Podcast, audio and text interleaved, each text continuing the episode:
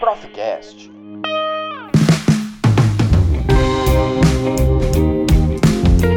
Olá, eu sou Luiz Resnick, sou professor da UERJ, da Universidade do Estado do Rio de Janeiro.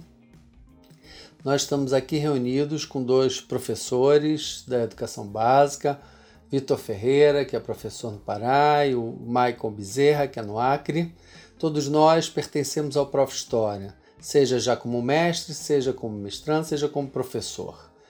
E nós vamos aqui desenvolver, realizar essa entrevista, essa conversa, em grande parte pensando nas condições que nós tivemos nesse ano que nós estamos vivendo em 2020, né? nas condições de que tipo de condições de trabalho nós temos na pandemia que enfrentando essa quarentena que começou na maior parte do país desde março.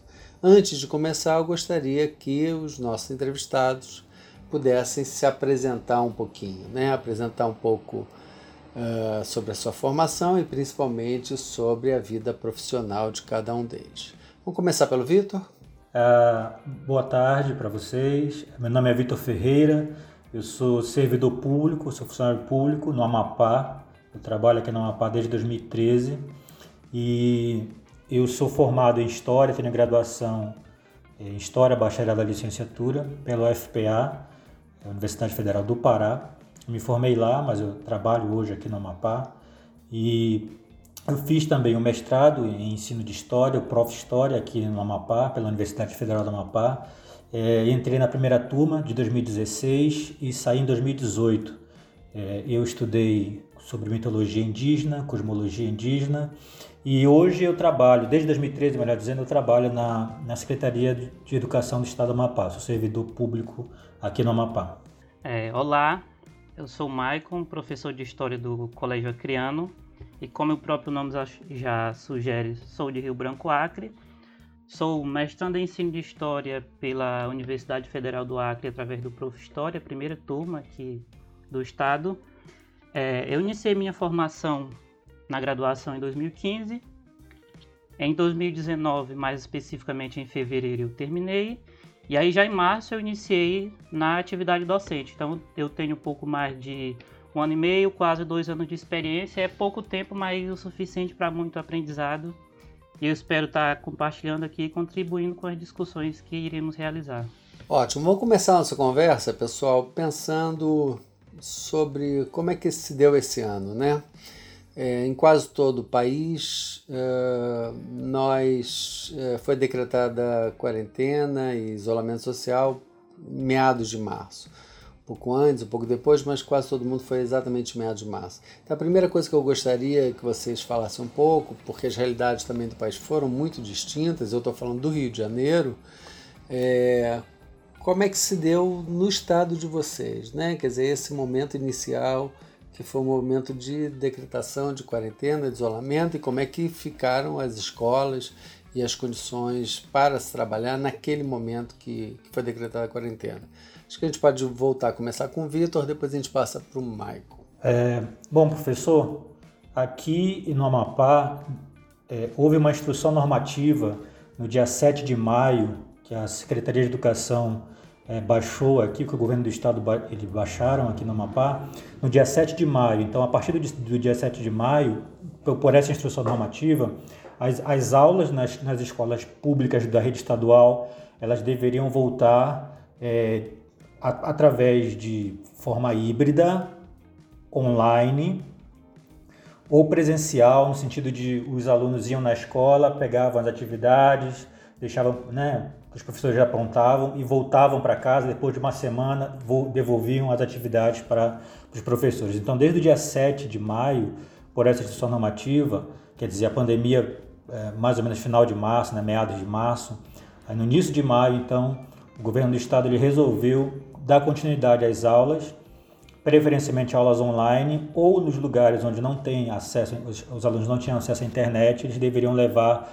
pegar as atividades na escola né, e devolver depois e assim é, o ano letivo ia seguindo. É, então vocês ficaram basicamente dois meses de completamente afastados, né? Afastados da escola, afastados dos alunos, dois meses, vamos dizer assim, de stand-by, não é isso? E aí o governo do estado uh, colocou o dia 7 de maio como um momento para retomada, digamos assim. E aí, Michael, como é que se deu isso no Acre, em Rio Branco em particular? Bem, aqui nós tivemos as aulas interrompidas no dia 17 de março e no mesmo dia o Conselho Estadual de Educação publicou uma resolução, a resolução de número 142, e aí os principais ordenamentos e instruções nesse primeiro momento os principais foram três, que era possibilitar os estudantes que direta e indiretamente corressem risco de contaminação serem atendidos em domicílio. E aí eu imagino que o Conselho Estadual queria dizer é que aqueles alunos que se enquadrassem no, nos grupos de risco pudessem ser atendidos em domicílio. Eu não, não sei explicar se essas medidas estão sendo tomadas de fato. E aí uma segunda medida, a principal delas, é que as aulas não presenciais poderiam ocorrer a partir do quinto ano. Então, eles deixem aberto as escolas adotarem um modelo que, eles achar, que elas achassem mais importante, mais interessante, ou videoaulas, roteiros estrutura, estruturados, plataformas. E uma outra que também é interessante é que eles já deixaram claro que todas as atividades deveriam ser devidamente registradas para fim de relatório, avaliação e acompanhamento. E aí, mais fundamental ainda, para o início definitivo dessas aulas remotas aqui no Acre, foi o parecer de número 5 de 28 de abril, que foi onde começou de fato, porque até então algumas escolas não tinham iniciado, estavam completamente paradas, outras, a partir desse, dessa primeira resolução, já começaram algumas atividades. E aí, esse parecer do dia 28 traz algumas instruções. A primeira delas era que devia-se evitar a descontinuidade dos conteúdos escolares que já vinham sido trabalhados. Nós tínhamos é, trabalhado cerca de dois meses e aí no ensino remoto deveríamos dar continuidade a esses assuntos. E aí também que esse ensino remoto que estaria sendo desenvolvido, que iria ser desenvolvido, tinha por principal objetivo manter o vínculo do aluno com a escola, numa relação de pertencimento. E aí, até aqui, o, o Conselho Estadual de Educação não deixou claro se as atividades iriam valer nota, se serviriam para, para aprovação ou não. E aí indicam também que a escola, juntamente com os familiares e alunos, deviam montar uma rotina de estudos é, para esses alunos e também incentivavam a participação mais efetiva dos familiares, que já é fundamental. No contexto de pandemia, nem se fala. Então, Michael, é... É, é, aqui já vimos uma diferença, né? Quer dizer, o Acre se mobilizou imediatamente e supostamente as escolas poderiam dar continuidade, é, obviamente por via remota, é, logo em março, né? Apesar de que, como você mesmo disse, na prática, isso só vai ocorrer entre final de abril e início de maio, então na prática acabou que não foi tão diferente assim, talvez, do Amapá. Eu queria entender, uh, bom, se essas são as normativas gerais, né? Como é que se deu isso efetivamente na vida de vocês, né? Tanto você, Maicon, que está trabalhando numa escola que é central, é, em Rio Branco, como o Vitor, que eu acho que nesse momento estava dando aula em escola particular, se não me engano. Quer dizer, como, como é que isso aconteceu na vida de vocês exatamente? Vamos agora inverter a gente começa pelo Michael, depois a gente vai para o Vitor, ok? É, bem, para mim foi, foi bem natural no início, porque eu já trabalhava com algumas plataformas, como o Google Sala de Aula, então quando eu queria passar trabalhos mais difíceis, que requeressem algumas informações a mais, então eu usava a plataforma do Google. E aí eu tinha uma série de trabalhos já que eu tinha colocado para os alunos, um planejamento assim bem extenso e foi decretado o isolamento social, eu mantive as datas de entrega dos trabalhos e já alimentei a minha própria plataforma com alguns conteúdos que eu achava interessante que iria ajudar para os conteúdos que nós estávamos desenvolvendo. Posteriormente, eu imagino que a partir da resolução de número 5, dia 28 de abril, foi que o colégio, o colégio criando propriamente dito, tomou as rédeas e aí montou a, a sua própria estrutura, com, cada disciplina, onde todos os professores enviariam suas atividades para coordenação e aí depois nós postaríamos, postaríamos todos juntos nessa mesma, essa mesma plataforma. Esse colégio é grande, Michael? Ele é médio, ele não é muito grande. Na realidade, aqui no Acre não tem nenhum colégio que seja muito grande. Então, ele atende cerca de 800, 850 alunos. Quer dizer, só no final de abril que o colégio como um todo se organizou, mas você já tinha começado a fazer Sim. com os seus alunos, é isso? Eu e outros professores. Entendi. E você, Vitor? É, bom, primeiro, desde, só quero esclarecer um negócio aqui.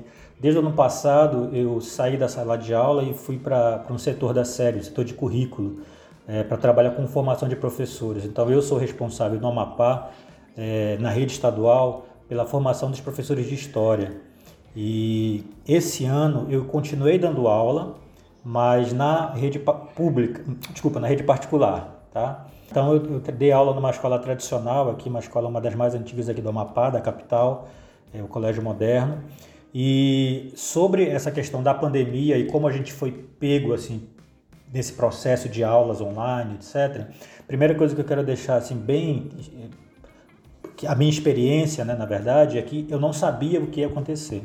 Na verdade, a gente achava que ia ser uma coisa de uma semana, duas semanas, três semanas, esse lockdown, né, a suspensão das aulas, né, que foi no dia 18 de, de março, aqui, numa quarta-feira, é, quando, a gente, quando teve a notícia da primeira morte em São Paulo, aí ah, o Brasil todo começou a fazer as suas, as suas quarentenas, etc e tal, mas a gente não está, pelo menos eu, na, na minha cabeça, isso ia ser uma coisa de 15 dias, 20 dias, um mês. Eu, sinceramente, na minha experiência de vida, nunca tinha.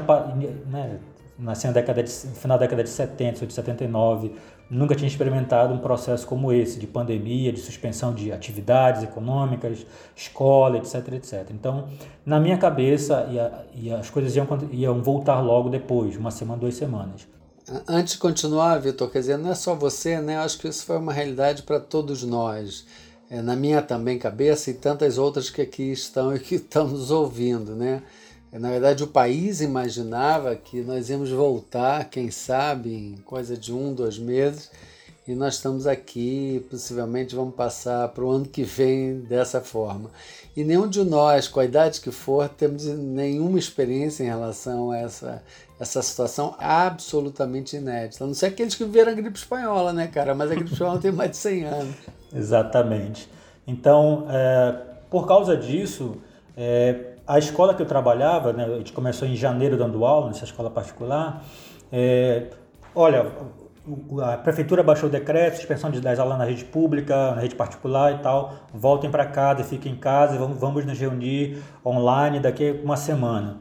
E aí passou uma semana, a, a coordenação veio da, com a direção da escola, numa reunião que fizeram com a gente num, numa plataforma que eles têm, né, que eles usam e falaram o seguinte, que a gente ia voltar para as aulas, mas de maneira online, porque a previsão de volta às aulas presenciais não estava ainda, é, eles iam obedecer os protocolos de segurança, o que os decretos estaduais, municipais, e a previsão era de que esse decreto que foi, que foi feito no dia 18 de março, ele só ia se renovar com 30 dias.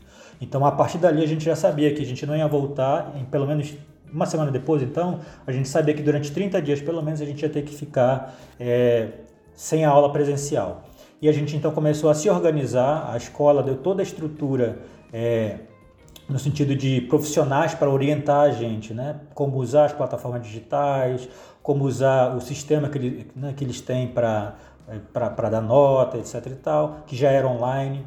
Então, é, essas ferramentas online, elas, online, elas foram né, o conhecimento delas foi dado pela, pela coordenação, pelos profissionais da escola, e a gente se organizou durante uma semana para colocar as aulas lá e começar a partir daí é, as aulas online, na, na, escola particular. Na escola pública, como eu falei para vocês, só a partir do dia 7 de maio, com essa, com essa normativa do Estado, é que as escolas então começaram a perceber que as aulas iam ter que continuar de uma certa forma, e online ou não, mas aí a escola ia ter que continuar o ano letivo. Mas é, no teu caso, Vitor, é, no Estado, você ajudou a organizar alguns materiais que são materiais específicos para esse período de pandemia. Conta um pouquinho disso para gente. Isso, exatamente. No final de maio, a, a, a nossa coordenadora da, da, equipe de currículo da, da Secretaria de Educação, ela falou para a gente que a gente ia utilizar a TV Assembleia, que é um canal aberto que tem aqui em Macapá, da Assembleia Legislativa do Estado, e de, pela manhã e pela tarde, durante duas semanas, a gente ia ter uh, isso no final de maio, tá certo? A gente ia ter uma programação para os alunos da, das escolas públicas, né, voltado para os anos iniciais e anos finais é, e ensino médio. É, e essas aulas, então, a gente ia planejar essas aulas com vídeos, com material né, digitado, etc e tal. Ia mandar para lá para a TV Assembleia e, e essa programação de duas semanas ia tomar conta aí dessa, dessa TV Assembleia. Então, o aluno é, ia lá e, e, acompanhava, por exemplo, enfim, as grandes navegações, ou então a Revolução Russa, a Revolução Francesa. Foram tópicos que a gente foi organizando por ano, dos anos iniciais até os anos finais, de maneira é, cronológica né, tal.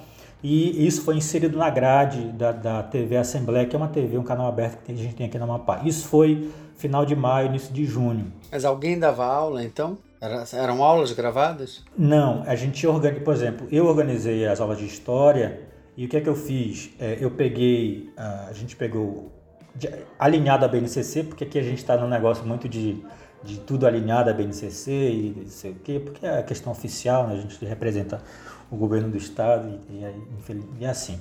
Então a gente pegou lá as unidades temáticas, no caso de história, os objetos de conhecimento, as habilidades, e em cima daquilo a gente pegou, selecionou vídeos de domínio público, né? A gente teve também um apoio do Instituto Reúna, que é um instituto da, é, de São Paulo, se eu não me engano, que deu material para a gente também, para a gente fazer uma análise, para a gente dar, fazer uma espécie de crivo do que a gente poderia usar para aquela nossa, para nossa realidade aqui no Amapá.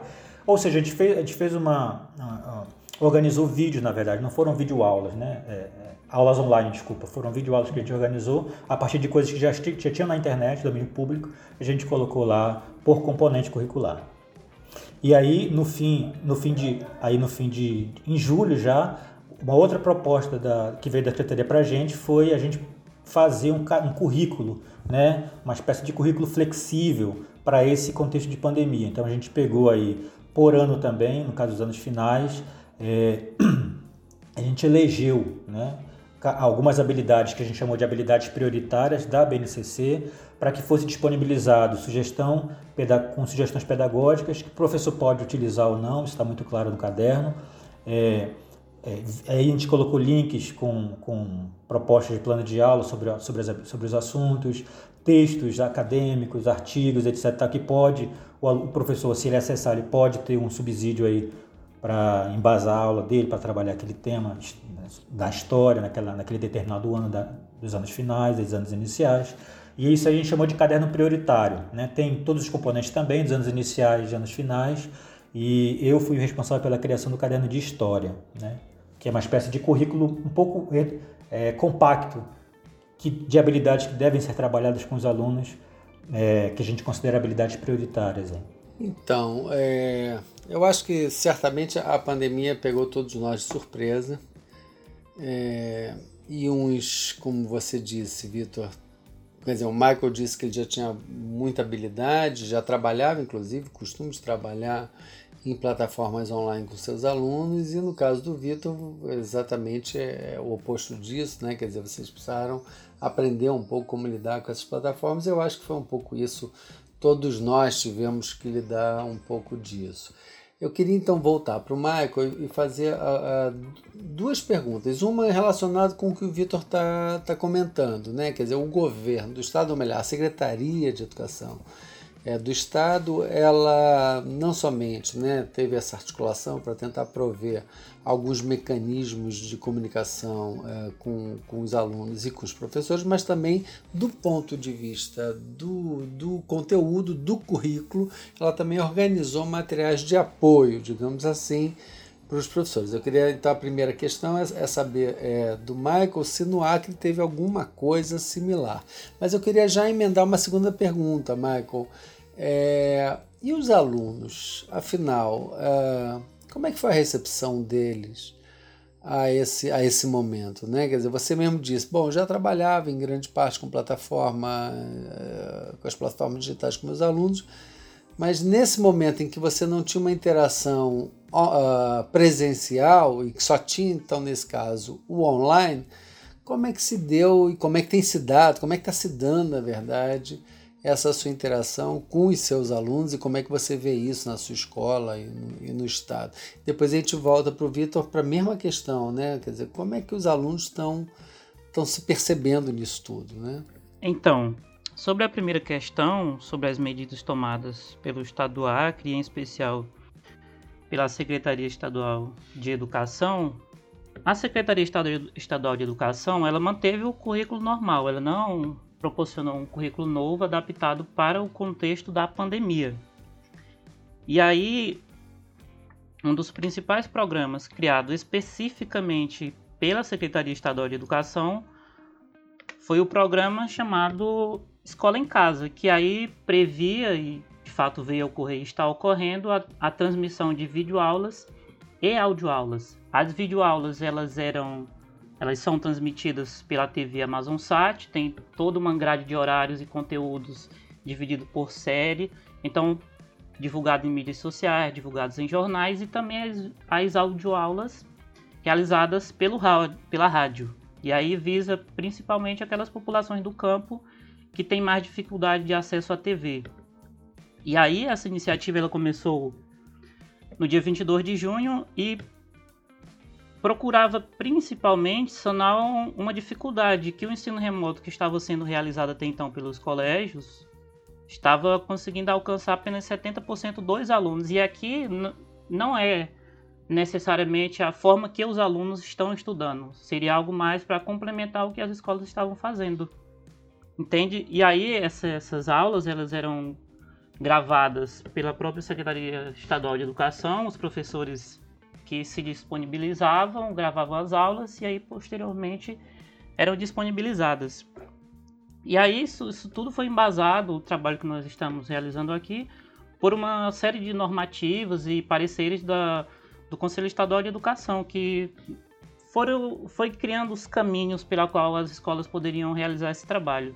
Michael, você mobiliza essas videoaulas com os seus alunos ou não? Ou isso não, não afeta os seus alunos especificamente? Não afeta especificamente. Eu vou falar do caso específico do Colégio Criano. Como eu disse na minha fala anterior, no parecer de número 5 do dia 28 de abril, até então as escolas não tinham iniciado, assim, propriamente dito, este ensino remoto.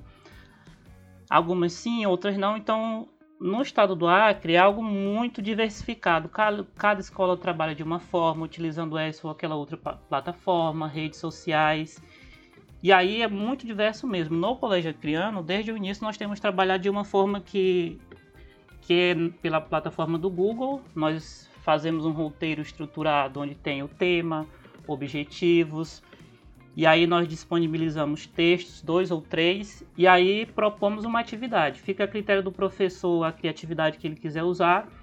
E o último campo seria o item para um, um, local após atividades, que aí o aluno poderia fazer vídeos, é, transmitir em redes sociais. Então, inicialmente o Colégio Criano começou e ainda está desta forma, só que outros colégios utilizam essencialmente o WhatsApp, que a maioria dos alunos eles não têm internet necessariamente, eles têm a internet para o WhatsApp. Então, para conseguir alcançar a maioria dos alunos, algumas escolas disponibilizam essas atividades a partir do WhatsApp. Então, para o, para o professor, cria uma situação tão estranha. São trilhões de mensagens no WhatsApp, ele não pode excluir nenhuma, porque o trabalho está lá no WhatsApp. Outras escolas trabalham utilizando a plataforma do Google, o Google Sala de Aula, o Google Meet, outras trabalham só com as videoaulas pelo Google Meet, mas com alunos, com as turmas divididas, cada professor fica com 15 alunos. Então é algo bem diversificado que tem ocorrido aqui no Acre, que tanto ajuda quanto tem o seu ponto negativo, né? Mas no seu caso, você está falando que o seu colégio, é, de forma bastante organizada, é, trabalha com a plataforma do Google, né? o Classroom, o Google Meet, etc. Mas ao mesmo tempo você disse assim, bom, mas uma boa parte dos alunos em geral do, do, do Acre, eles têm acesso precário, limitado à, à, internet. Os seus alunos todos conseguem acompanhar as atividades que vocês fazem pelo Google Meet? Dizer, é, é, é, o público, na verdade, os alunos dessa escola, de alguma forma, eles têm mais acesso à internet que, que de outras escolas, exatamente talvez por ser uma escola central? Bem, não. Nem todos têm acesso. Aí é que mora o problema, na minha perspectiva, na educação remota. Alguns resolveram nem participar. Então, mesmo tendo internet, alguns bons alunos, ótimos alunos, sério, eu não quero participar porque assim eu não aprendo.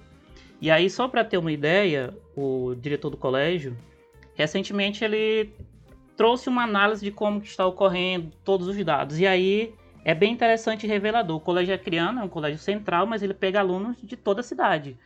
Mas não, nós não podemos dizer que é um colégio de comunidade carente, que tem aqueles alunos que vão para a escola, às vezes para merendar, às vezes para comer. A maioria tem uma família bem estruturada, consegue se manter tranquilamente. Mas cerca de 19% dos alunos do colégio não estão tendo contato nenhum. E aí, tanto porque não têm acesso, quanto porque não querem, que é a questão da mobilização. Outros 19% frequentam esporadicamente as atividades que nós temos disponibilizado.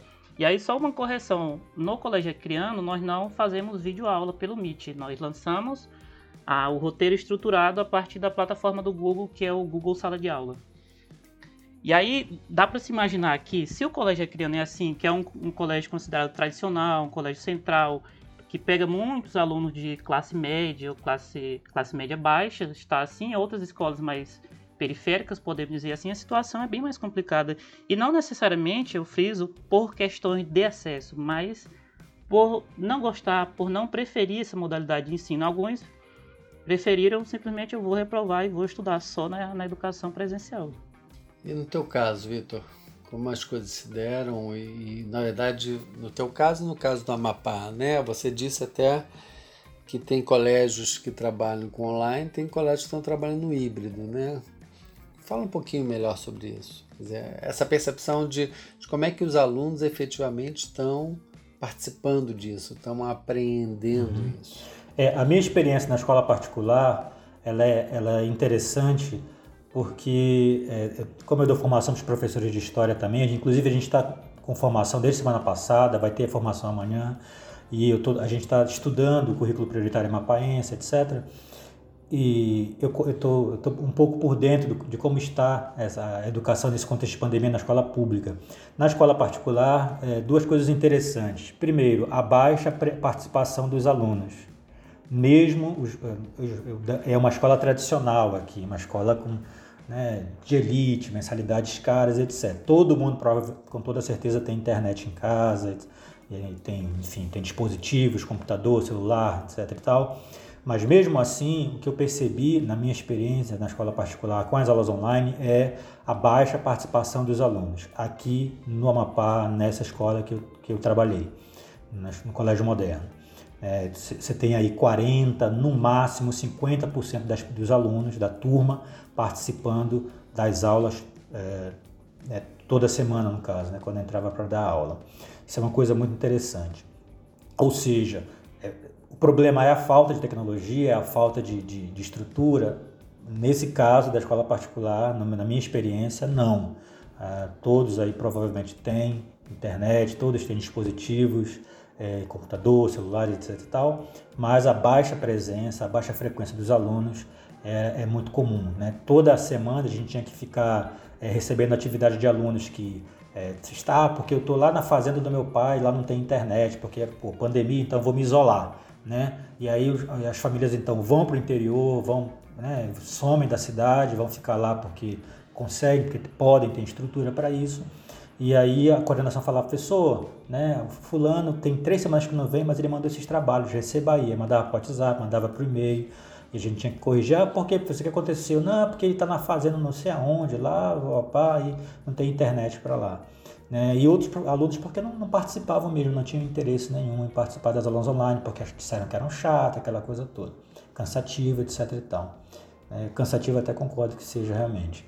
Ah, então, e na escola pública? Na escola pública aqui nós temos uma, uma deficiência muito grande, não só aqui, acho que no Brasil todo, mas aqui onde a pobreza é, na, na, na, questão de DH, etc e tal, no nível, nível nacional, é muito pior. Quer dizer, você tem a região metropolitana, Macapá e Santana, que são duas cidades aqui centrais, né? que é a capital Macapá e Santana, que faz parte da região metropolitana, que talvez aí você tenha, né, enfim, sinal de internet, torres, etc e tal. Você saiu daqui, daqui 100 quilômetros daqui, você vai ter Porto Grande, Ferreira Gomes, são outras cidades já da área, né, da, que não são na zona urbana aqui da metropolitana, você já tem uma dificuldade com, com a internet. Tem muitas regiões aqui que tem aulas no módulo, regiões rurais, aula no sistema modular. Esses aí que não tem internet mesmo, né? Quer dizer, muito complicado. Como é, como é que os professores estão fazendo? Que eu perguntei para eles né, no curso. Eles falaram, professor, o grande desafio é a aula online. Não tem como a gente ter aula online porque o nosso aluno ele não tem é, sinal de internet, porque é zona rural. Né? Você tem uma maioria que mora aqui né, na região de Macapá Santana, mas você tem uma, uma grande parcela também de alunos que não moram aqui que não tem internet. Segundo, se tivesse internet, também não tem dispositivos, não tem celular, não tem computador, não tem notebook. Então, é, a, a pandemia veio mostrar para a gente, com, com, de forma muito clara, essa desigualdade é, social que se espelha na materialidade da, da educação dos alunos, né, das pessoas que fazem parte da escola, dos alunos, professores inclusive, muitos professores não tinham, é, tiveram que comprar notebook, ou então usar, usam um, um, dispositivo muito antigo porque não tem condições de comprar, etc, etc, etc. É, enfim, então, duas coisas interessantes. Ah, uma coisa interessante, a participação na, na escola particular, que era pífia, né, como eu falei para vocês, por várias questões muito próprias desse, de, desse, desse, desse, dessa classe, né, desse, desse, dessa demanda de, de, de, de pessoas que, que, participam, que participam da escola particular, e na escola pública também, por uma questão de falta de estrutura mesmo, total. Uma segunda coisa interessante é isso é uma coisa positiva, eu não sei como é que vocês vão interpretar, mas na escola particular, alunos que nunca falaram um ai na sala de aula, na minha aula, começaram a falar é, nas aulas online, começaram a participar e muito nas aulas online. Alunos que, é, enfim, eu entrava e saía, não falavam nada, não falavam, não comentavam nada sobre a aula, nada. De repente, quando vira online, quando vira virtual o negócio na tela, eles começam a falar, começam a perguntar, querem indicação de livro, estudam e vão lá para a sala de aula e realmente conversam sobre o assunto, tiram, fazem perguntas, etc, etc. Tem uma participação maior. Então foi uma coisa muito estranha e interessante que eu achei na aula online nesse, nesse sentido. É, esse último aspecto que você está levantando é muito interessante mesmo, né? E acho que isso também tem sido já bastante um pouco falado e estudado, né? Quer dizer, como é que Uh, existem formatos de default, digamos assim, diferenciados para os alunos. Né? Às vezes ele tem, é mais tímido de uma forma, é menos tímido da outra. Às vezes ele escreve mais, então se, se, se, se tiver que trabalhar com, no offline por escrito é de uma maneira, se você tiver que estar presencialmente para falar é de outra. E aí com isso eu acho que também uh, eu, eu vejo como positivo sim, certamente, porque você também consegue conhecer e explorar potencialidades distintas do, dos seus próprios alunos, né? É, no caso desses alunos que você falou da escola pública com muitas dificuldades, eu volto a perguntar, mas então não tem plano B para eles? Como é que as coisas não estão acontecendo, né? como é que se faz isso? E aí, passando já para o Megan, que ele queria também falar alguma coisa sobre isso, eu quero perguntar uh, se os pais não estão interferindo em nada nisso, né? Quer dizer, o aluno não está nem aí, foi embora, foi para a fazenda. No caso do Michael, ele também falou que alguns alunos não querem participar porque acham que não, não faz sentido, etc, etc. Vocês têm tido resposta de pais, de alunos? Quer dizer, alguma manifestação nesse sentido? Então, só complementando a minha fala anterior, que já se conecta com as perguntas posteriormente feitas, é, nós trabalhamos com a plataforma, porém, o diretor do colégio, Tiago, ele foi um dos pioneiros em imprimir esse material que os professores forneciam e entregar pessoalmente na casa daqueles alunos que de forma alguma tinham acesso à internet. E aí, posteriormente, essa foi uma medida também adotada pela Secretaria Estadual de Educação, que disponibiliza as xerox. Então, o Estado do Acre, pioneiramente o Colégio Acreano, ele trabalhou das duas formas, tanto online, disponibilizando as atividades, quanto imprimindo, indo, indo entregar pessoalmente para alguns alunos. Agora tem ocorrendo, está ocorrendo da seguinte forma: aqueles alunos sem acesso à internet vão no colégio, pegam as apostilas, ou eles ou os pais, e levam para casa. E mesmo assim é como eu fizei. Cerca de 19% não estão fazendo as atividades de forma nenhuma. Eu acho que é isso que o Vitor chamou de híbrido nesse caso, né? Quer dizer, pode ser online, pode ser entregar o papel aqui a colar. E aí, com relação aos pais, eu, eu não tenho visto muitos pais entrarem em contato comigo. Essa relação é feita mais com o diretor do colégio e eu imagino que alguns têm procurado, mas nem por isso conseguiu sanar essa, esse problema de alguns alunos não quererem estarem rejeitando esse ensino remoto, que para eles não é a mesma coisa, evidentemente não é, nem para eles nem para nós, mas é uma coisa que ajuda muito e alguns têm rejeitado. Eu vou, eu vou fazer a leitura aqui, literal, do, dessa normativa de, de, de dia 7 de maio da Secretaria de Estado aqui de Educação. Diz o seguinte, olha, é, da, da organização das aulas. Para as aulas virtuais, caberá aos docentes organizar as atividades por meio de fórum, videoaulas, aulas apoiadas com uso de plataforma da Escola Digital do Amapá, que é um programa que tem aqui. O estabelecimento de ensino definirá as formas de oferta de atividades pedagógicas não presenciais, com uso de tecnologia ou não, caberá ao estabelecimento de ensino planejar e elaborar um plano de ação com a participação do corpo docente pedagógico com o objetivo de viabilizar material de estudo e aprendizagem de fácil acesso, divulgando, divulgação e compreensão por parte de estudantes e familiares. Quer dizer, o que a gente percebe aqui é que o Estado ele coloca a normativa e fala, olha, se virem, né? Mais ou menos assim. Porque quem paga, tem até um meme aqui que rola no Facebook, nas redes sociais, quer dizer, na aula virtual é o professor que paga tudo, ele paga a conta de luz, ele paga a internet, ele paga é, o material que ele vai usar para planejar a aula dele, o livro, o artigo, etc., que ele vai ler para poder planejar uma aula. Quer dizer, na aula online, nessa aula que a gente, né, nesse contexto de pandemia que está muito forte, é, é, o professor que praticamente é responsável por tudo. Isso também vale para a escola particular, porque a escola particular ela não está mais pagando é, luz, ah, desculpa, caiu o consumo de luz, caiu o consumo com os funcionários que trabalhavam na escola, de modo geral, etc. Tal, só dá com o professor e o aluno, quer dizer, a gente está pagando para trabalhar nesse sentido, de certa forma.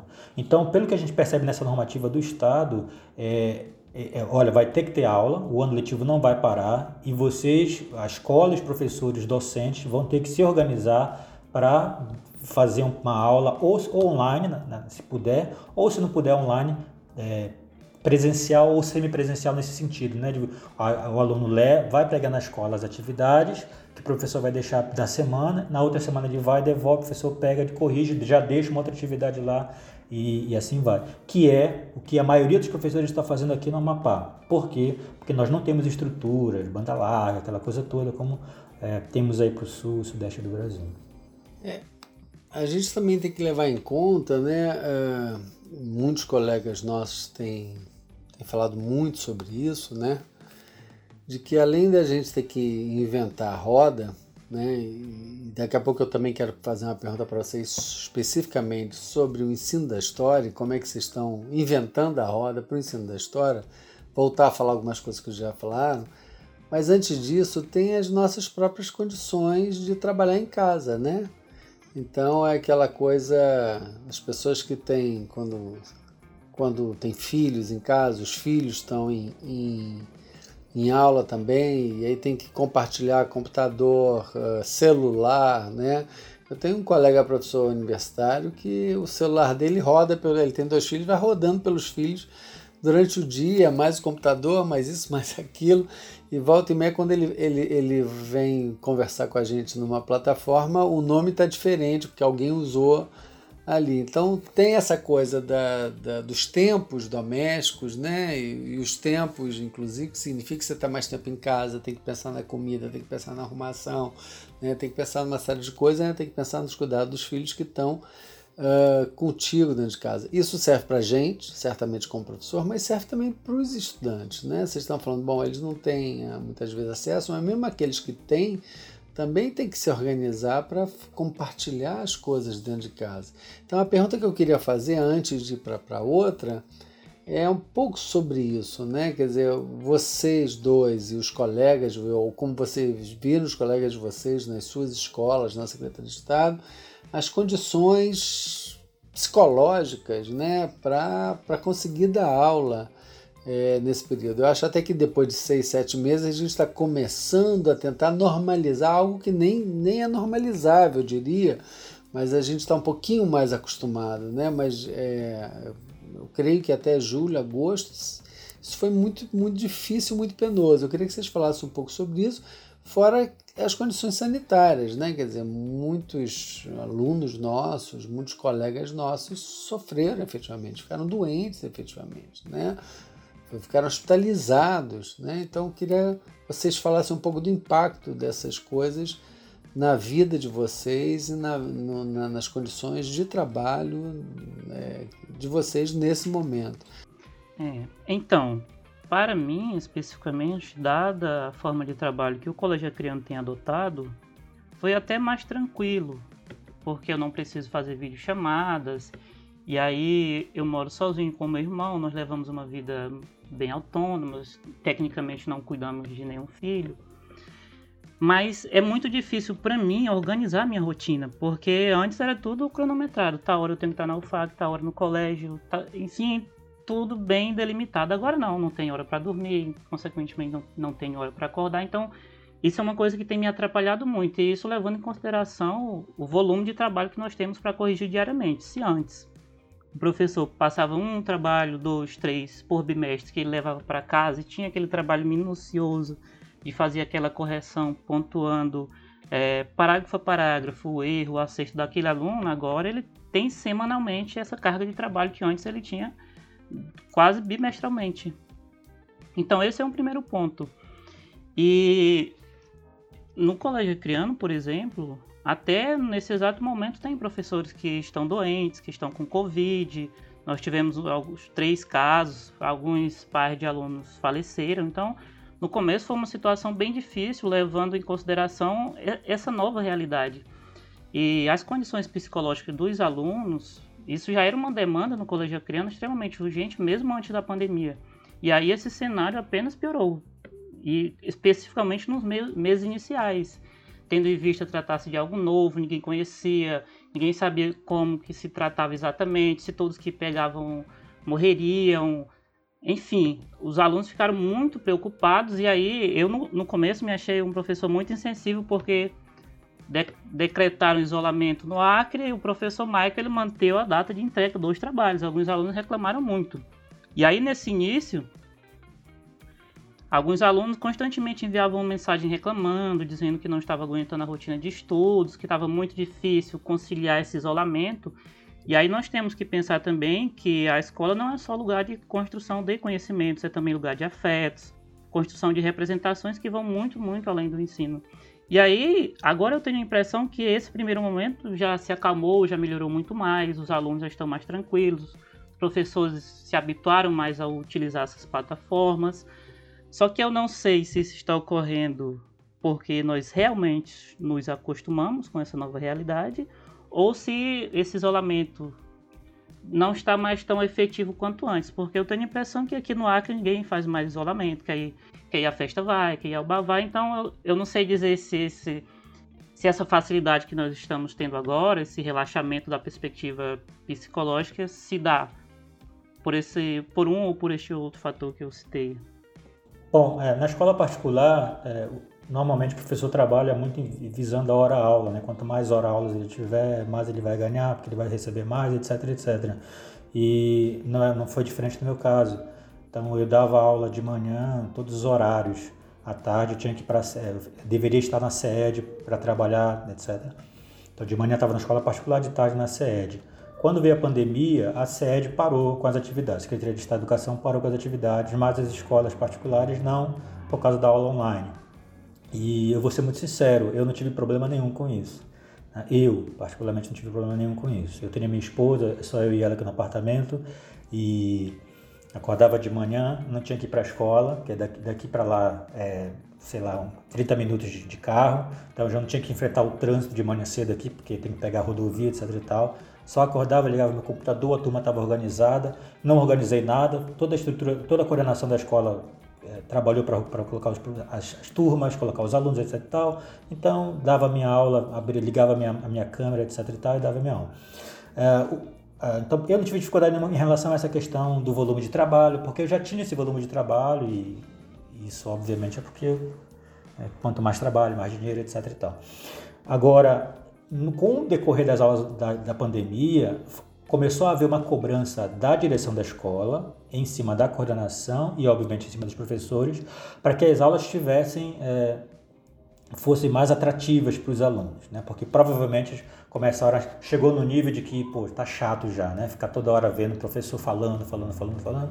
Então, a, a escola disponibilizou dois profissionais lá de dentro, é, professores, né, que trabalhavam com robótica, com não sei o que, com tecnologia da informação, para dar cursos para a gente sobre de ferramentas que a gente podia utilizar, é, aplicativos, etc. Que a gente podia colocar nessas aulas online. E aí sim eu senti muita dificuldade, porque, é, enfim, para alguém que vem da área de humanas, que não é muito ligado com esse cara de aplicativo e faz aquilo outro, Excel, não sei o que, e baixa isso, cria aquilo outro, eu senti dificuldade nesse sentido. Eu continuei com as minhas aulas normais, é, com o meu PowerPoint, tudo planejado, mas enfim, uma, uma, aula muito mais conservadora nesse sentido, muito mais tradicional. E a maioria dos professores que tentaram acompanhar essa, essa vontade da direção da coordenação para que tornasse a aula mais atrativa, eu acho que não conseguiram, porque pelo que eu percebi, a aula de todos continuou do mesmo jeito também, por causa dessa dificuldade, dessas ferramentas da do mundo da tecnologia, aplicativos, etc e tal, para tornar essa aula mais atrativa. Então, essa pressão psicológica eu senti no final do semestre, por causa, eu acho, dessa reclamação dos alunos de que a aula só olhando para a tela, só olhando para o professor que entra e depois entra outro professor na mesma tela. Acho que isso já cansou um pouco os alunos e houve essa reclamação. Mas, Vitor, daqui a pouco eu volto para o Michael para ele também é, falar exatamente sobre isso, né? Pelo que você está me dizendo, então, uh, as suas aulas online, e talvez a de muitos que você conheça, conforme a sua apreensão, elas é, basicamente estão muito parecidas com o que você fazia no presencial, né? com a diferença que agora é por uma outra plataforma, digamos assim. Né? Você, tinha, você fazia de repente um PowerPoint no presencial, etc.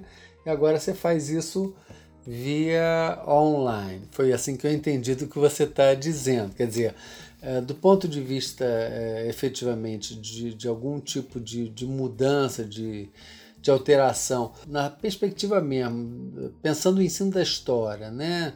É, nesse particular, pelo que você está dizendo, pouco se alterou. Mas ao mesmo tempo, e essa pergunta eu vou fazer para o Michael também, tá? É, mas ao mesmo tempo, você disse que no trabalho lá na secretaria, voltando à sua fala anterior, no trabalho da, na Secretaria de Educação, vocês organizaram materiais inéditos, né? materiais que são específicos, que é o chamado caderno prioritário de história, que são materiais didáticos que foram preparados especificamente para esse momento, né? E pelo que eu estou entendendo, tem uma novidade aí, tem uma proposta diferenciada. Você chamou de um pequeno resumo, mas certamente tem, é, ele é diferenciado até porque a, a forma como você vai atingir seu aluno é, é, é diferente, né? Pelo vídeo, é pela, pelo, pelo, pela internet, sei lá o que vocês exatamente falaram, fizeram. Me fala um pouquinho mais sobre essa, isso que eu acabei de falar. É, tem duas coisas. Eu dava aula para o ensino médio, só, só tentando me fazer entender. Eu dava aula para o ensino médio e no ensino médio, por conta da pegada da escola, de ser uma escola tradicional, que preparava, que prepara para o vestibular, existe uma briga aqui por quem, quem quantos alunos entram na, na, na, na universidade, etc e tal. A, o direcionamento é mais aula expositiva né, da escola, é uma cobrança dos, dos, próprios alunos e também da coordenação. Então, a exposição, a aula expositiva é o início, meio e fim dessas aulas no ensino médio, principalmente para o terceiro ano, onde eu dava aula, do, do terceira série, né, agora, onde eu dava aula. Eu dava aula também para o ensino fundamental, os anos finais. Nesse caso, e agora vou dar exemplo claro, é, mudou muito na, na aula online. Por exemplo, eu vou trabalhar um tema Revolução Industrial com os meus alunos e eu quero trabalhar numa metodologia é, conhecida como rotação por estação, por exemplo, onde gente organiza os alunos em grupo, né? quatro estações na sala, por exemplo, e aí tem a primeira estação com algumas questões, algum texto, um texto histórico, historiográfico, etc. Tal, uma outra estação com imagem, outra estação com texto jornalístico, etc. E aí a gente faz aquela, aquela metodologia chamada rotação por estação. Como é que eu vou fazer isso na aula online? Com salas, dividir os alunos em salas, dá para fazer isso. Mas é, é isso que eu estou falando, são essas ferramentas que eles ensinam, que tem que ter domínio, que tem que saber fazer. Quer dizer, bom, agora eu, começo a aula, faço uma exposição de 10 minutos e agora vocês vão fazer a, a, rotação das estações, vamos dividir por grupos, em cada sala vai ter uma, né, em cada, cada sala vai ter um, seria uma estação, e aí tem que criar sala virtual, tem que, é todo um processo que para mim já fica um pouco mais complicado nesse sentido. Eu acho que só, só fazendo entender um pouquinho aí a questão da metodologia, né? a questão metodológica, que não é só a aula expositiva, era, e reconheço isso no ensino médio, mas no fundamental, os anos finais, é, eu, a gente tem mais um pouco de liberdade para trabalhar com essas metodologias para que a aprendizagem seja uh, significativa, né, como nós gostamos de, de, dizer. E em relação ao caderno prioritário, como é que você vê isso enquanto inovação? No caderno prioritário, é, eu, não, eu não acho que seja uma inovação, porque a gente fez ele alinhado à BNCC e ao RCA. A BNCC foi aprovada em 2017 e o RCA, que é o Referencial Curricular Mapaense, é o nosso documento curricular que foi aprovado ano passado, em 2019, e que está alinhado à BNCC. Né? Então, o que é o currículo prioritário mapaense? É, são as habilidades que estão na BNCC e no RCA, é, de, é, com, é, vamos dizer assim, são 19 habilidades da BNCC para o sexto ano, mais três habilidades regionais do RCA. São aí 20 22 habilidades, né? Para o sexto ano. Dessas 22, eu peguei cinco habilidades que nós consideramos prioritária, tá certo? Que é, o, o aluno tem que isso tem que ser falado com o aluno em sala de aula. O professor tem que trabalhar esses processos cognitivos com o aluno em sala de aula, é, sob pena de no ano que vem, no ano posterior, ele, ele tenha dificuldade se ele, não, se ele não foi bem trabalhado, não foi bem desenvolvido essas habilidades no ano anterior com ele. Então, dessas, dessas 21 habilidades, 22 habilidades do sexto ano, eu escolhi, uh, isso, é, isso é, é, não foi uma escolha minha, a gente teve um apoio também do Instituto Reúna, que sempre está com a gente, é uma parceria que eles têm com o governo do Estado. É, a gente então chegou à conclusão de que cinco ou seis habilidades no máximo por ano nesse currículo prioritário, né, que é feito por bimestre, e ficou dois ou três habilidades por bimestre. E lá nessa, nessas habilidades, a única, a única inovação que tem é uma sugestão pedagógica. E nessa sugestão pedagógica, o professor vai para um link, a gente coloca o link lá, que leva ele para um ambiente é, onde ele pode ter material para ler sobre aquele assunto.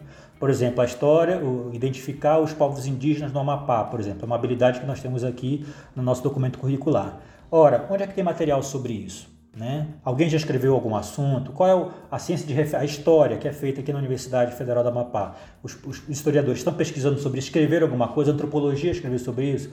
Aí essa pesquisa a gente faz, a gente coloca os textos lá, os e-books, etc. e tal, para que o professor tenha acesso a, esse, a essa documentação para embasar o seu plano de aula, para que ele seja aí, é, esteja de acordo com aquilo que está sendo falado, né? Que o discurso não seja muito diferente do que está sendo feito na universidade. E aí ele vai para esses links, é, chamada sugestão pedagógica. Né? Então você tem unidade temática, objeto de conhecimento, habilidades e essa coluna que nós criamos aqui, que é chamada sugestão pedagógica, que eu fiz e que a gente leva links para o professor. É só ele clicar, ele abre no, no, no navegador, ele vai abrir o link, ele vai para. Vai estar o link, ele vai para pro, pro, os textos, artigos acadêmicos, algumas vezes coloquei teses também, mas bem indicando muito bem o que, é que ele tem que ler para não ficar muito aberto. Então, é, seria essa inovação, ou seja, o professor ele tem a habilidade e tem aonde ele fazer, uh, elaborar um plano de aula alinhado àquilo que está na BNCC e com um, um, com, com, com, conteúdos que estão lá, até é, artigos acadêmicos, e-books sobre o tema, etc, etc. Digamos que vocês produziram materiais, né? Produziram Sim. materiais durante a pandemia, que talvez até pudessem ser produzidos é, em qualquer outro momento, mas vocês quase que foram obrigados a produzir isso para poder uh, ajudar, auxiliar e, e os professores a lidar com, com esse momento. E, e aí, professor, aí, muitos professores quando foi, isso foi feito em julho, agosto e foi lançado no final de agosto, nesse caderno priori, currículo prioritário. E agora a gente está tendo formação com os professores de história da rede estadual para dizer o que é isso, para entender esse documento. Né? E muitos falaram assim, poxa, mas por que só agora, no final do ano, você chega com esse negócio para a gente? Né? Por bimestre. E aí a gente falou, olha, é um material de apoio. Né? Então você está no terceiro bimestre, vai lá no terceiro bimestre no caderno prioritário e vê lá o que é, o que é prioridade para que vocês falem com seu aluno em sala de aula. Além do que já está proposto no plano de aula, no plano de curso, no plano anual da, da escola, do componente curricular daquela escola. Então é só uma questão de ser mais um apoio para o professor. Eu penso que no ensino remoto não há nada, na minha perspectiva, claro, não é nada que eu possa dizer, nossa, isso é só do ensino remoto e presencialmente nós não conseguiríamos reproduzir essa metodologia. Porque veja bem, é tudo que eu faço com o ensino remoto, ou até mesmo outros professores, as experiências que ele faz, nós poderíamos fazer também na aula presencial. Claro, desde que cada aluno tivesse seu celularzinho com internet. Eu já trabalhava muito dessa forma. Os livros didáticos, hoje, embora eu não costume usar livro didático, eu gosto de manter meus conteúdos de forma mais autônoma, ele já oferece muito esse intercâmbio entre o digital e o presencial. Geralmente as imagens têm QR codes para os alunos lerem, e geralmente eu recorro a esse tipo de, de metodologia, eu peço para os alunos pesquisarem na hora. O que a educação virtual tem nos oferecido de, de forma mais facilitada é a pesquisa, que o aluno já está lá com a internet aberta, ele vai lá pesquisa, o professor pesquisa, então a informação corre de certa forma mais rápida. Só que isso também poderia ocorrer na educação presencial, desde que os alunos tivessem acesso à internet. Algumas escolas, escolas realmente oferecem internet para os alunos ou para os professores.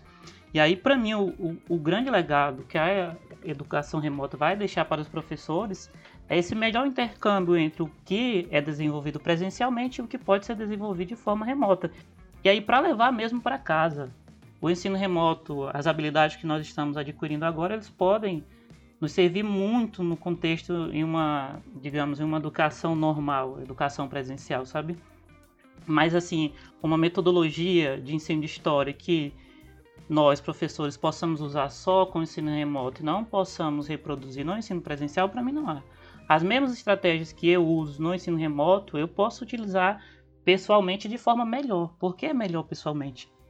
pesquisas, trabalhos em grupo, tudo isso nós já fazemos nas aulas presenciais. Eu tenho uma visão um pouco mais negativa sobre o ensino remoto do que o Vitor Ferreira. Então, eu acho que é, não sei se eu respondi muito bem a pergunta.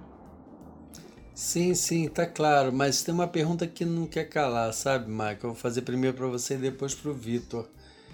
Afinal, é, nesse sentido, né, nesse momento que a gente uh, está de isolamento, seja através de aulas online, online, offline, né, mas por, por via remota, seja por essa pela forma de entregar o texto depois de devolver, seja vocês têm feito a avaliação dos alunos? Isso é, qual é a eficiência disso? Como é que vocês estão vendo efetivamente o aprendizado? Né? Nós estamos falando de uma de uma experiência, de uma, de uma tentativa de ensino, mas fundamentalmente não existe ensino sem aprendizado. Como vocês estão avaliando né, o retorno desses estudantes, né, a partir do que vocês já conhecem, que são os seus estudantes? Como é que você está vendo isso, Michael? É, vamos lá. Eu vou começar pelos dados oferecidos pelo Colégio Acriano, a qual citei anteriormente, que 19% desses alunos se fazem ausente ou por não ter acesso à internet ou por não, por não preferir. A maioria deles, eu imagino, por não preferir esse modelo de ensino. Outros, é, 19% participam de forma esporádica e 62% realmente se fazem presentes e enviam todas as atividades. Desses que participam esporadicamente desses que se fazem efetivamente presentes, não é de se esperar que todos adquire as habilidades, competências que aquele conteúdo ou, ou aquela disciplina previa. Então, a minha fala vai muito no, no, no sentido em que os resultados não estão necessariamente sendo bons. Isso não quer dizer que o professor não possa desempenhar um bom trabalho. Eu penso o seguinte, que não, não há necessariamente uma estratégia, um método específico que possamos dizer, nossa, dessa forma os alunos aprendem melhor. Não se trata disso. O grande problema, como evidenciado por algumas sugestões da Secretaria Estadual de Educação, tem sido a mobilização e incentivo dos alunos. Mesmo em, em situações normais, não é todo dia que nós, professores, damos uma boa aula. Conseguimos êxitos após muitos erros, observações sobre o perfil de cada turma, como esse ou aquele conteúdo pode ser melhor trabalhado, e tudo isso nós ainda podemos fazer na educação remota. Então, fazer uma estratégia interessante, isso tudo nós ainda podemos fazer. E está cheio de bons exemplos onde todos os alunos participam e produzem bons resultados. O grande problema é quase todos que participam, porque nem todos se fazem presentes, quando sim, sem motivação, há uma distância muito grande, não existe aquele contato olho a olho entre professor e aluno, e isso torna o ensino desinteressante e desmotivador. E aí, tanto para o aluno quanto para o professor. E a gente tem que pensar também que o processo educacional é muito complexo. Às vezes o professor faz tudo certinho, domina como ninguém o assunto, monta uma estratégia extremamente interessante, pegando referências da cultura pop, das vivências dos alunos, usando músicas e filmes, e quando chega na hora, os alunos simplesmente não respondem, não, não correspondem. Isso porque a educação tem uma face afetiva extremamente interessante, importante, que é o que nós conhecemos como cultura escolar. Esse aspecto é frequentemente terceirizado, costumamos focar em metodologias ou ensino crítico, que são fundamentais, é, mas nós acabamos é, esquecendo das representações, dos afetos, de toda uma cultura construída no ambiente escolar que não podemos deixar de lado. Autores como Vera Maria Candal, Thaís Nível Fonseca trabalham muito essa dimensão afetiva e cultural da educação que no ensino remoto ficou muito prejudicado. Enfim, no trabalho remoto, é, essa perspectiva afetiva ficou muito difícil. O contato entre professor e aluno, tecnicamente ainda existindo, porque nós ainda damos as aulas, nós entramos em contato com os alunos, mas não tem o mesmo significado. Os alunos têm paixões, medos, angústia, felicidade, sorrisos, raiva. Numa aula presencial, nós logo conseguimos identificar o estado de espírito dos nossos alunos. No remoto, não. Nós falamos às vezes para uma tela sem expressão, e isso quando por videoconferência. E aqui no AC, como eu sempre falo, as escolas têm optado pelo envio desses roteiros, que é que consegue alcançar mais. Elas enviam pelo WhatsApp, então a, os alunos conseguem acessar mais por essa via do que por videochamadas. E esse fato torna essa parede virtual entre professor e aluno ainda mais grossa, ainda mais distante. Enfim, para mim, esse é o grande problema da educação na pandemia, não necessariamente estratégia ou método. Nós estamos conseguindo dar boas aulas. Nós conseguimos ainda manter boas estratégias de ensino e aprendizagem. O problema é incentivar e mobilizar esses alunos. E aí, para a gente conseguir mobilizar incentivar minimamente, a gente tem que fazer maratona em rede social, enviar mensagem, puxar assunto, coisa que nem todos conseguem ou sabem fazer. E aí nós temos outras demandas, né? Alguns professores têm familiares, têm filhos, têm que fazer comida, limpar a casa. Enfim, não dá para manter esse contato assim tão próximo para motivar e mobilizar esses alunos como nós fazíamos no ensino presencial. Claro, acaba tendo um sobretrabalho nesse caso, Isso. né? Vitor, como é que isso tem sido na sua experiência? Tem eficácia? É, na, eu vou falar da minha experiência na escola particular agora, na pandemia, né? Eu não sei, eu não posso falar da minha experiência na escola pública porque a gente não estava em pandemia no passado. Sim, mas é, você tem tido contato com professores que talvez estejam, também sim, estejam falando sobre sim, isso. Sim, sim. Então, na escola particular na que eu estava trabalhando, no Moderno, é, por incrível que pareça, mas das quatro avaliações bimestrais, só uma era feita na escola. As, as outras três, duas trilhas e mais um simulado eram online. Incrível. Então eles já estavam nesse processo aí. Né? Eles só faziam uma prova presencial que iam para a escola, que era o chamado provão moderno. Né? Todas as outras três avaliações, é, trilhas e mais um simulado, era feita de forma online. Então, é, enfim. Mas é, os, o que os professores comentam comigo, e eu acho que existe um equívoco também na questão da avaliação, Tive um professor que falou uma certa vez que a gente não pode falar de avaliação sem falar de conteúdo, sem falar de método também, porque as coisas estão é, juntas, né? E eu acho que uh, a grande dificuldade da, da, aula online, como eu falei, pra, como a gente estava comentando aqui, existem problemas sérios, né? Que eu sou muito otimista em relação à aula online, não sei como é que o Michael entendeu. É, eu acho que tem sérios problemas, acho que é extremamente limitador, principalmente para o aluno que não tem acesso a essa aula online. E quando ele tem acesso, as metodologias praticamente se perdem ou a gente acaba tendo que ter uma aula muito é, tradicional porque os recursos, é, as funcionalidades aqui são um pouco é, alienígenas para a gente, professor. Então todo mundo perde. Mas os professores têm comentado comigo que é muito difícil é, você averiguar, você né, conseguir fazer uma, saber como é que está o andamento das suas aulas.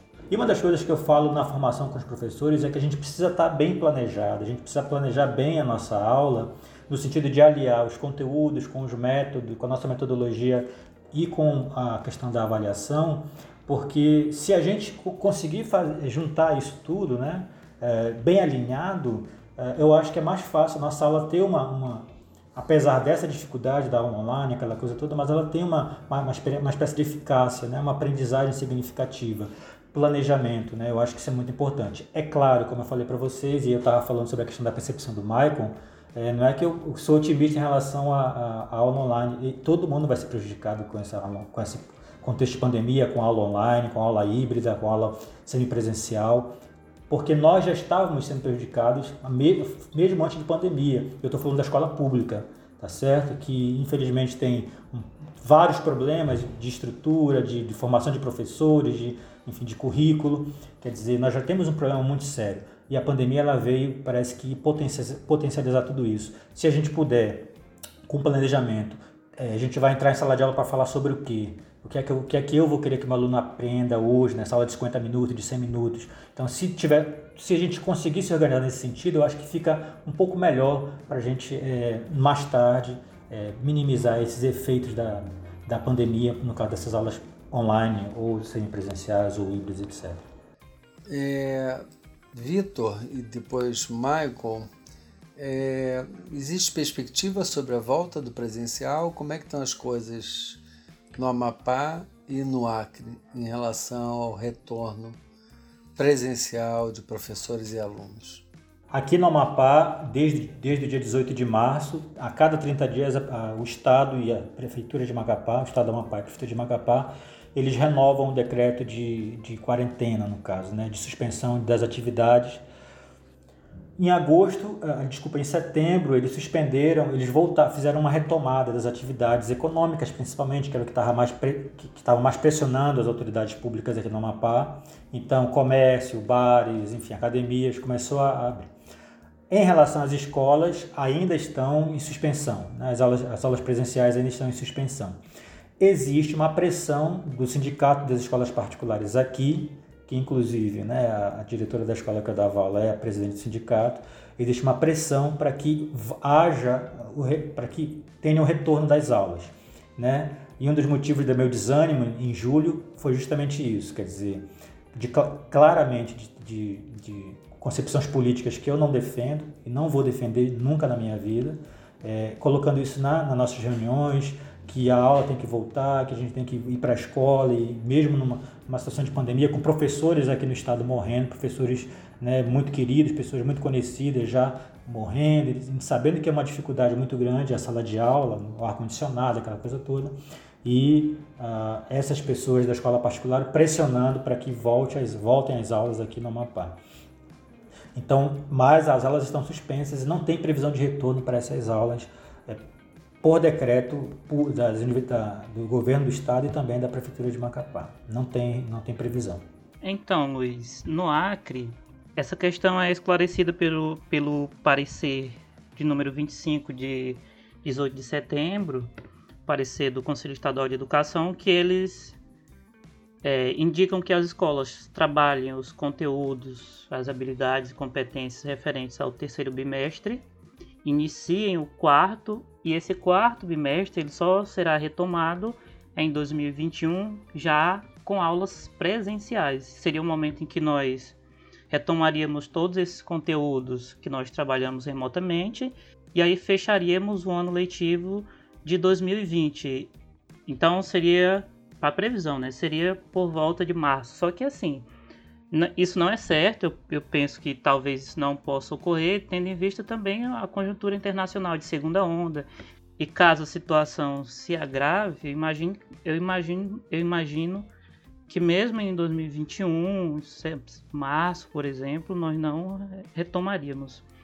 E aí, claro, sempre vai depender da perspectiva das vacinas, só que também para o início do ano é muito difícil. Então, então é isso, a perspectiva é que em março tá, tá tudo sendo organizado para isso, né? A Secretaria Estadual de Educação está se organizando, está montando a estrutura, está dialogando com gestores para que nesta data, em março, nós voltemos com a aula presencial.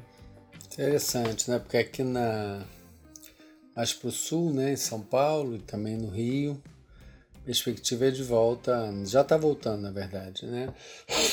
ainda que escalonado, por anos diferenciados, é, mas já está começando a, a, voltar. As particulares, certamente, aqui no Rio de Janeiro, mas mesmo estado e município está começando a, a ter uma perspectiva de volta. Vou fazer uma última pergunta para vocês e depois deixar para vocês emendarem com aquilo que vocês quiserem falar no final. Minha última pergunta é sobre o futuro, né? Um pouco daquilo que o Michael acho que já até comentou, né? Quer dizer, qual é o legado que a gente pode pode ter em relação a esse momento, né? Quer dizer, o que, que a gente pode efetivamente dizer que essa, esse, essa experiência de alguns meses, né? Eh, nesse momento já uh, completando sete a oito meses, alguns meses de experiência no ensino remoto, que, que ele vai efetivamente nos deixar para quando efetivamente a gente voltar para o ensino presencial, que é o nosso default, certamente, que é o que a gente quer, que volte para o presencial. Mas qual o legado que, que nós vamos ter desse, desse momento? E junto com essa pergunta, também deixo vocês à vontade para para falar aquilo que vocês acharem que, que, que faltou na, nessa conversa, digamos assim. Vitor, vamos começar por você? Tá ok. Eu vou começar de trás para frente. Eu quero agradecer pela participação, pelo convite que vocês fizeram. É, o professor Alexandre da Unifap que conversou comigo. É, e eu agradeço muito de, de poder estar falando sobre isso aqui. Desculpa se me estendi nas respostas, eu falei coisas que. Enfim. Então, muito obrigado é, pela por participar dessa, dessa, desse podcast. A pandemia, muita gente disse, disse, disse, no início que a pandemia né, ia transformar o ser humano, que a gente ia ser melhor e que aquela coisa toda e tal, e que a gente viu aí foi exatamente o contrário, né? Nunca as, as empresas lucraram tanto com, né? E, e nunca seus funcionários foram, foram tão explorados, né? Também trabalhando tanto nesse, nesse momento que a gente está vivendo agora, quer dizer, é, a, a minha esperança no futuro é que toda essa situação de pandemia ela confirme é, a importância de, de, a gente lutar por uma, uma educação pública é, e de qualidade no nosso país. É, percebendo as dificuldades dos nossos alunos lá na ponta do final, no final do processo que é o nosso aluno, percebendo as dificuldades que ele tem, é, que estão escancaradas por causa da pandemia. Eu estou falando da escola, do aluno da escola pública, tá certo? Então, que o professor possa perceber isso, que a gente possa entender que, de fato, existe uma desigualdade muito grande, que existem problemas estruturais muito grandes no nosso país, na educação, e que não apenas no meu componente de história ou no componente de outro professor, mas na educação como um todo, a gente possa é, continuar na luta por uma educação pública e de qualidade no nosso país. Eu, é o que eu espero, é o que eu desejo, é que eu é, sempre converso com quem eu posso sobre isso, né? que essa pandemia ela possa despertar a gente ainda mais para a luta, para a defesa de uma educação pública de qualidade no nosso país. É, bem, primeiramente eu gostaria de agradecer pelo convite, considerando também que eu sou um ávido consumidor de podcast. Quando eu entrei no colégio, a primeira coisa que eu fiz foi apresentar podcast para meus alunos. Uns gostaram, outros odiaram, mas enfim, é uma mídia que eu consumo muito. E aí, um legado que eu acho que vai ficar muito forte quando nós voltarmos para o ensino presencial serão os aprendizados com relação às novas tecnologias. Existiam alguns professores que ainda tinham resistência muito grande, às vezes não é nem porque ele não queria, porque ele não sabia, que não era da geração dele. E aí eu relembro também o caso de, no meu primeiro ano, quando eu enviei um trabalho pelo e-mail para os alunos discutir em sala de aula, mas assim, também deixei no e-mail para que pudesse ajudar, era uma via mais. Então, eu fui muito questionado por uma mãe que disse que não era assim, que não devia enviar trabalho por e-mail e tal. Então, foi uma situação que eu acho que de agora para frente ela não existirá mais. Porque todos os pais, professores, gestores vão ficar cientes da função fundamental que que a internet, que as plataformas de educação podem desempenhar na educação dos seus filhos. E aí também um legado que eu considero muito importante, para além desse aprendizado que os professores irão adquirir, é a valorização que alguns alunos, a maioria deles eu imagino, eles passarão a ter pela educação presencial. É um discurso recorrente que eu ouço dos meus alunos, alguns que eram muito críticos da educação que eles nunca mais vão reclamar dessa educação presencial, porque eles viram o, o, quanto é fundamental essa educação que os professores trazem diariamente, o esforço que alguns professores, professores têm de didatizar alguns assuntos, de discutir, que agora, nesse contexto de pandemia, eles viram realmente a importância. Então, para mim, esses serão os grandes legados e eu espero que esse nosso retorno em 2021 possivelmente possa ocorrer da melhor maneira possível e tenho certeza que todos os professores e alunos estão com muita saudade desse contato que nós deixamos de ter com a pandemia. É isso. Com certeza. Quero agradecer muitíssimo aos professores Vitor Ferreira e Maicon Bezerra por esse momento bastante oportuno, interessante, agradável que nós tivemos aqui, por mais esse episódio do nosso Profcast. Quero agradecer também ao professor Rogério Rosa pela coordenação dessa série de, de episódios que nós estamos fazendo e agradecer também bastante ao professor Guilherme Silva pelo apoio logístico, técnico e pela edição de todos esses episódios. É, não deixem de seguir o, o Profcast em, nas redes sociais, no Twitter, no Instagram e no Facebook. Profcast HST e qualquer coisa pode entrar em contato com a gente pelo e-mail contato profcast, P-R-O-F-C-A-S-T, contato profcast, arroba gmail.com. Foi um prazer estar com vocês todos aqui hoje.